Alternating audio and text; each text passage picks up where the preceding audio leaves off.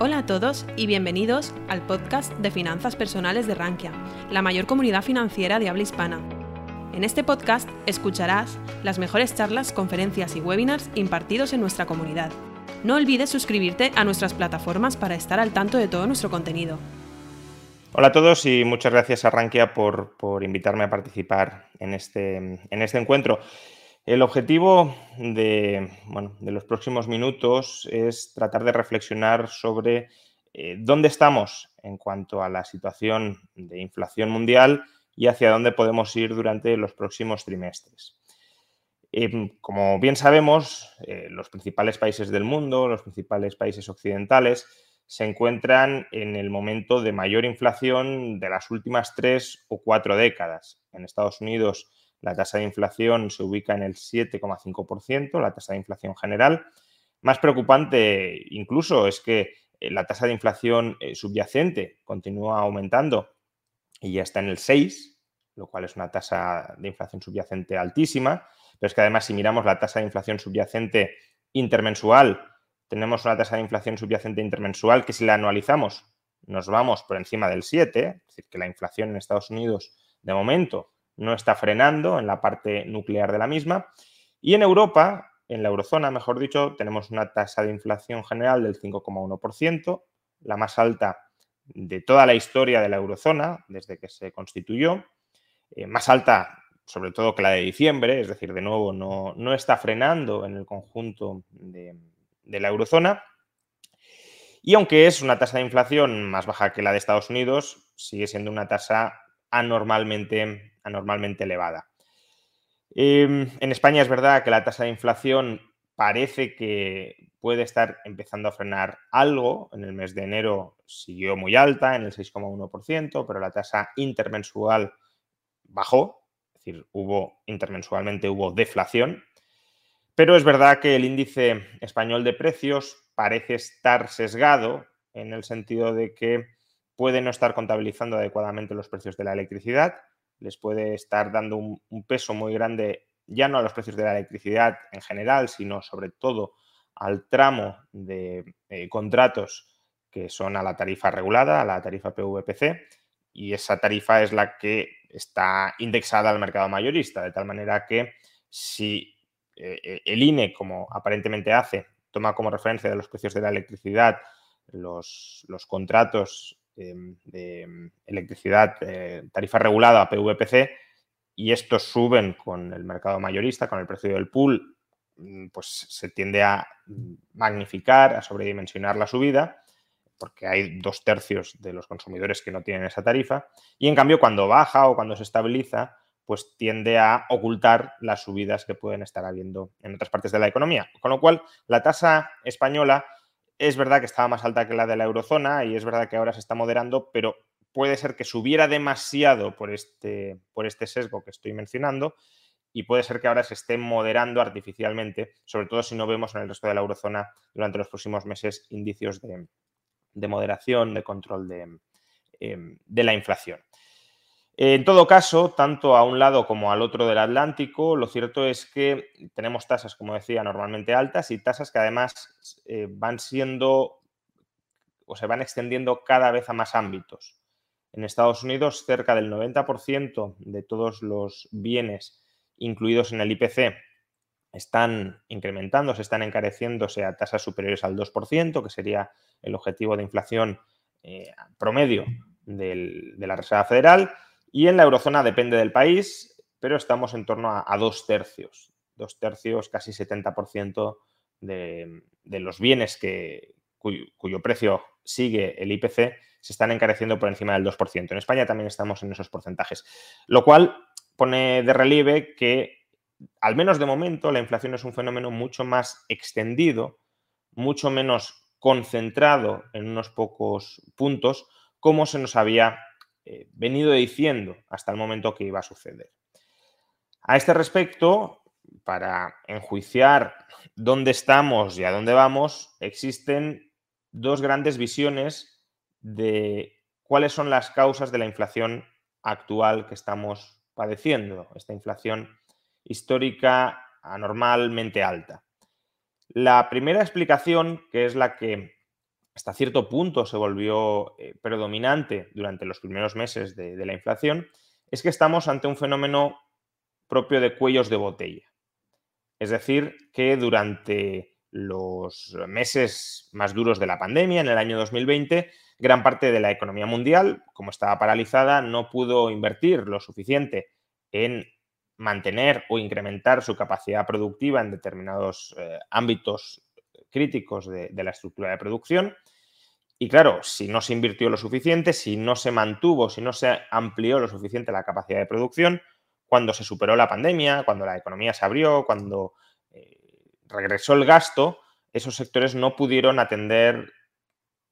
mm, de manera elástica, de manera eh, con suficiente holgura, ese incremento del gasto, ese incremento de la demanda que se estaba experimentando. Pues oferta restringida y demanda ampliada, precios crecientes. Si, esta explicación fuera correcta, o si fuera, mejor dicho, la única correcta, porque sí hay algo de verdad en ella, pero si esta explicación fuera la única correcta, si esta fuera la única causa de la inflación,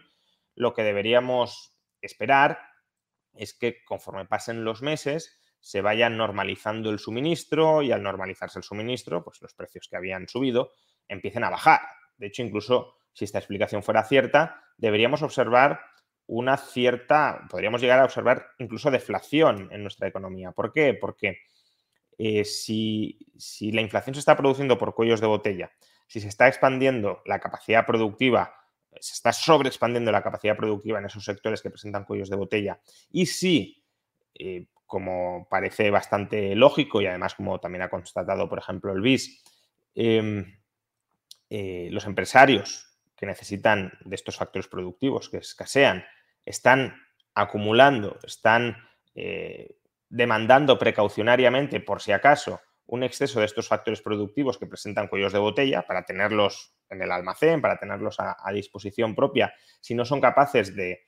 comprarlos en un determinado momento en los mercados porque no están suficientemente abastecidos, pues claro, si, si se está construyendo una sobrecapacidad, por un lado, y por el otro hay una acumulación preventiva, precaucionaria de inventarios de estas mercancías que, escasean, pues una vez se, normalice el suministro, podemos tener incluso demasiada capacidad en el lado de la oferta y liquidación de inventarios, pues, por ejemplo, de chips, em, provocando un hundimiento del precio de, esos factores productivos que están escaseando. Por tanto, ya digo, si, esta es la explicación correcta, la inflación no debería durar mucho y debería cambiar violentamente a, por supuesto, desinflación, pero incluso durante algunos meses a deflación por los dos factores, tanto de la oferta como de la demanda, que he mencionado. Quienes suscribían la tesis de que la inflación estaba únicamente provocada por cuellos de botella se adscribían a la tesis de lo que algunos han llamado el equipo de la inflación transitoria, precisamente por lo que he dicho. Eh, justamente porque eh, bueno, son cuellos de botella transitorios, la inflación no tendría por qué durar mucho y, em, y por tanto se, solucionaría eh, más o menos, más o menos bueno, sola, trasladando obviamente factores productivos desde determinados sectores correctamente abastecidos a aquellos otros que están insuficientemente abastecidos, pero dejando operar los mercados se solucionaría sola. No, no haría falta nada más que, que, no interrumpir, no interferir en el funcionamiento de los mercados, por ejemplo, estableciendo precios máximos, sería un error según esta visión, porque claro, necesitas que la inversión aumente en aquellos sectores cuyo suministro escasea y para que aumente la inversión en esos sectores hace falta que haya beneficios y por tanto precios altos para atraer eh, capital y factores productivos más en general. Pero luego hay otra, otra visión de la, de la inflación que podríamos llamar equipo no, no transitorio, que, ve un cierto riesgo al menos de, que la inflación adquiera tintes más, más duraderos, más permanentes, y que atribuyen la inflación bueno, a una pluralidad de causas, pero en general al, al tono excesivo de políticas monetarias y de políticas fiscales expansivas que se aplicaron durante el año 2020 y durante el año 2021 con tal de reanimar la situación de la economía. Esta, esta visión, que yo creo que tiene gran parte de, razón, porque si miramos, por ejemplo, la evolución del PIB nominal en Estados Unidos, eh, el PIB nominal de Estados Unidos ahora mismo supera su evolución tendencial previa a la pandemia, es decir, que si Estados Unidos hubiese seguido creciendo al mismo ritmo que crecía antes de la pandemia y no hubiese habido pandemia, hoy el PIB nominal sería más bajo que el que tenemos ahora mismo.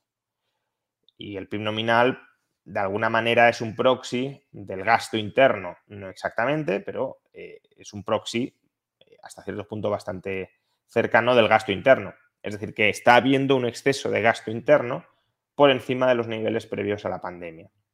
En Europa es verdad que no vemos un recalentamiento tan grande como el que eh, podemos presenciar en Estados Unidos, pero tengamos en cuenta que este recalentamiento de muchas economías mundiales es, un recalentamiento global. Son muchas las economías que han recurrido a políticas monetarias expansivas, a políticas fiscales expansivas, y por tanto los cuellos de botella que se están produciendo en el mundo, aunque pueden tener una base de infrainversión durante la pandemia, de no haber aumentado suficientemente la capacidad de producción de esos sectores, también puede tener un componente de exceso de demanda. Si hemos inyectado mucho más gasto del que incluso sin pandemia la economía mundial era capaz de digerir,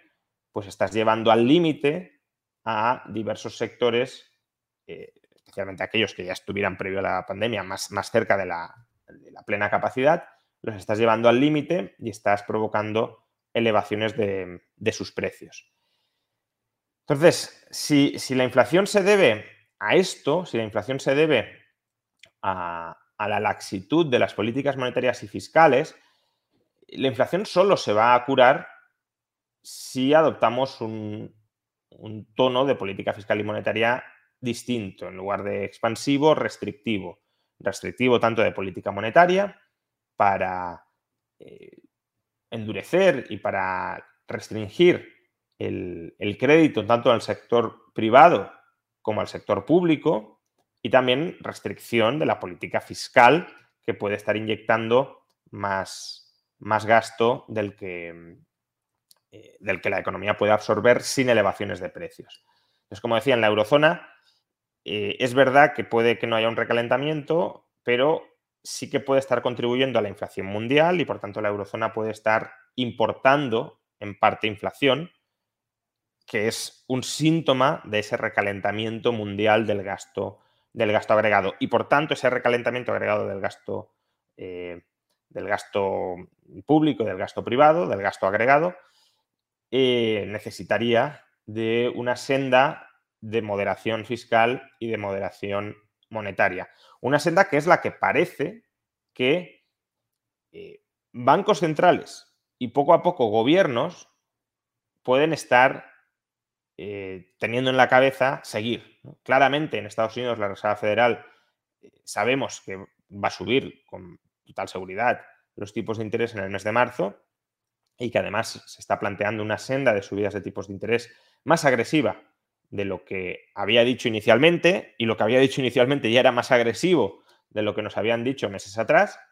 El, discurso de, Powell en el mes de enero fue el, discurso más duro de cuanto se han pronunciado en la institución, probablemente desde que está Powell al frente de ella. Y si en las actas de febrero se produce un endurecimiento con respecto al endurecimiento, bueno, esto lo que significa claramente es que la Reserva Federal está viendo eh,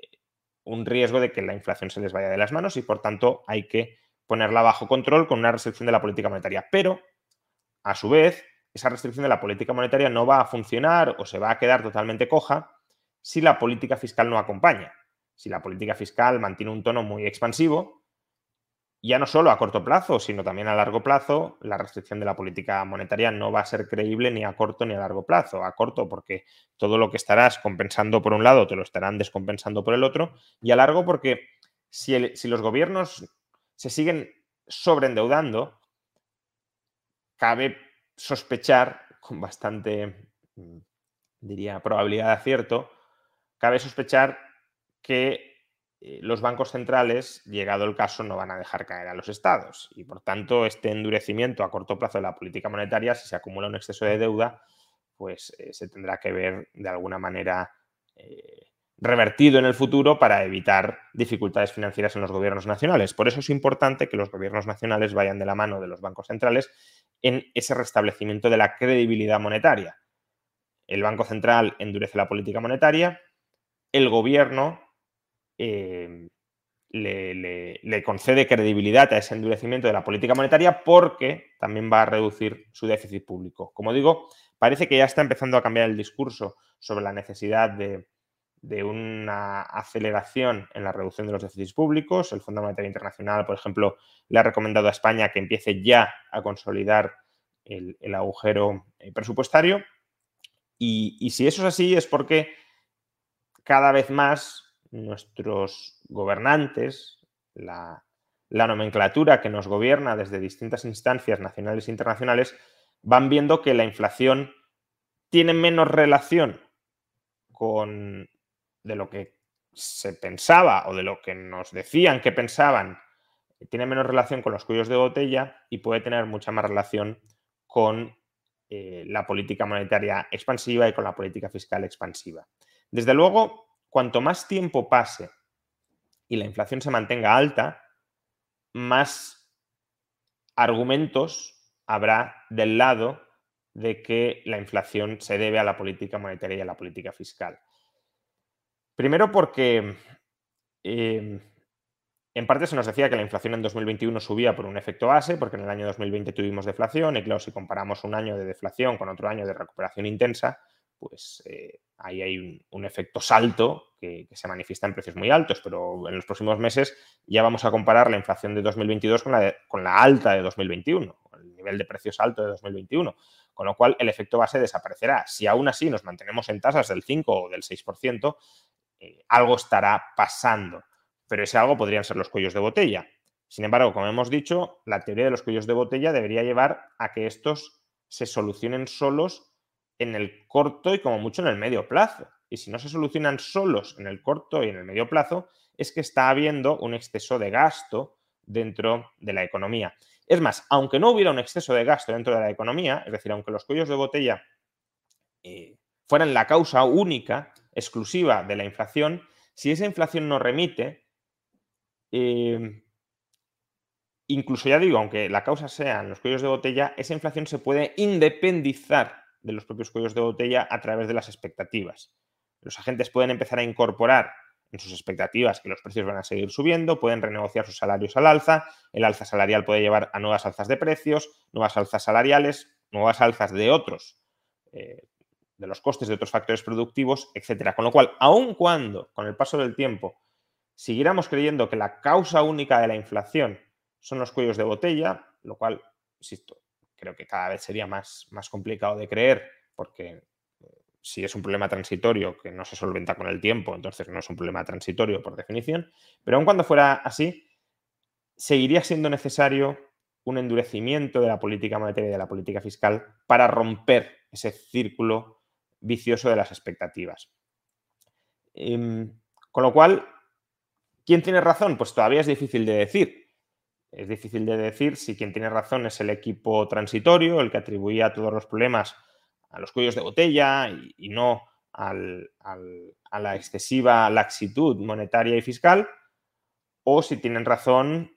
quienes creían, quienes en parte creíamos, aunque yo también he atribuido parte de la responsabilidad a los cuellos de botella, pero me costaba creer que solo fueran cuellos de botella, eh, que la inflación tiene un componente más de gasto agregado y más de, desde el lado de la demanda. Es difícil de decirlo a día de hoy, pero como comentaba, cuanto más tiempo pase sin que la inflación remita significativamente, más razón irán teniendo los que pensaban que la inflación no era un problema transitorio de oferta, sino un problema estructural de demanda y que ese problema estructural de demanda se puede autoagravar si no se toman medidas pronto para frenar la espiral de, generación de expectativas.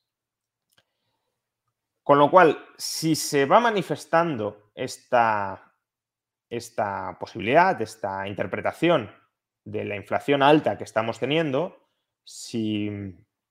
si la inflación se mantiene elevada en los próximos meses y por tanto, si quienes pensaban que esto duraría poco y que se solucionaría solo sin necesidad de restringir la política fiscal o la política monetaria, si esas personas se van quedando arrinconadas, se van quedando eh, solas dentro pues, de los organismos internacionales, dentro de los bancos centrales, simplemente porque la realidad no responde a sus eh, predicciones y por tanto porque su diagnóstico, que era eh, la pata sobre la que hacían sus predicciones, su diagnóstico estaba mal construido, pues todo apunta claro a que, como decía, iremos viendo restricciones de la política monetaria y de la política fiscal también en Europa. Eh, aunque el Banco Central pues, estuvo todo el año pasado diciendo que no iba a subir tipos de interés en 2022, ya ha empezado a cambiar el tono, los mercados de hecho ya han reaccionado, los tipos de interés de la deuda pública periférica han aumentado sustancialmente, eh, también sus primas de riesgo, evidentemente, porque el tipo alemán no ha subido correspondientemente, el Euribor también ha subido, ya hay una expectativa, por tanto, de que el Banco Central Europeo puede subir tipos de interés a corto plazo o a, o corto medio plazo, pero si persiste la inflación alta, va a subir mucho más y mucho más rápido los tipos de interés de lo que eh, a día de hoy se está esperando. Y, lo tendrá que hacer tanto por una necesidad estatutaria, porque el Banco Central Europeo está obligado a subir tipos de interés si la inflación se descontrola, cuanto por lo que decía, porque si la inflación se mantiene alta durante mucho tiempo, es evidente que está habiendo otros factores internos y externos en juego que están relacionados o han de estar más relacionados con el lado de la demanda y no tanto o no solo con el lado de la oferta. Y por tanto, el Banco Central Europeo, aunque no tenga una economía, aunque la eurozona no sea una economía que esté absolutamente eh, descontrolada y sobrecalentada, si bien no olvidemos que durante este año llegarán los fondos europeos y eso añadirá todavía más recalentamiento a la economía europea y a la global, eh, pero aunque no sea ese el caso, hay que tener en cuenta que si el resto de bancos centrales, Banco de Inglaterra ya lo ha hecho, eh, Reserva Federal lo va a hacer en, marzo, empiezan a subir los tipos de interés y el Banco Central Europeo no lo hace, el euro se depreciará. De hecho, el euro está aguantando en parte por la expectativa de que el Banco Central Europeo va a subir tipos de interés. Y si el euro se deprecia, importaremos inflación. Entonces, eh, aunque no surja la inflación desde las entrañas del recalentamiento interno de la economía europea, sí que puede surgir de la, de la importación de esa inflación, eh, en parte como consecuencia de la depreciación del euro. Es más, si hay una depreciación del euro y una sustitución de importaciones, eh, es decir, que importamos menos porque eh, nos está siendo más caro y, y gastamos más dentro, pues eso también contribuye a recalentar la economía interna. por tanto, por una vía, ya sea porque importamos más caro dado que se ha depreciado el euro, o ya sea porque dejamos de importar porque se ha encarecido el euro y gastamos más dentro, ambas vías añadirían presiones inflacionistas en,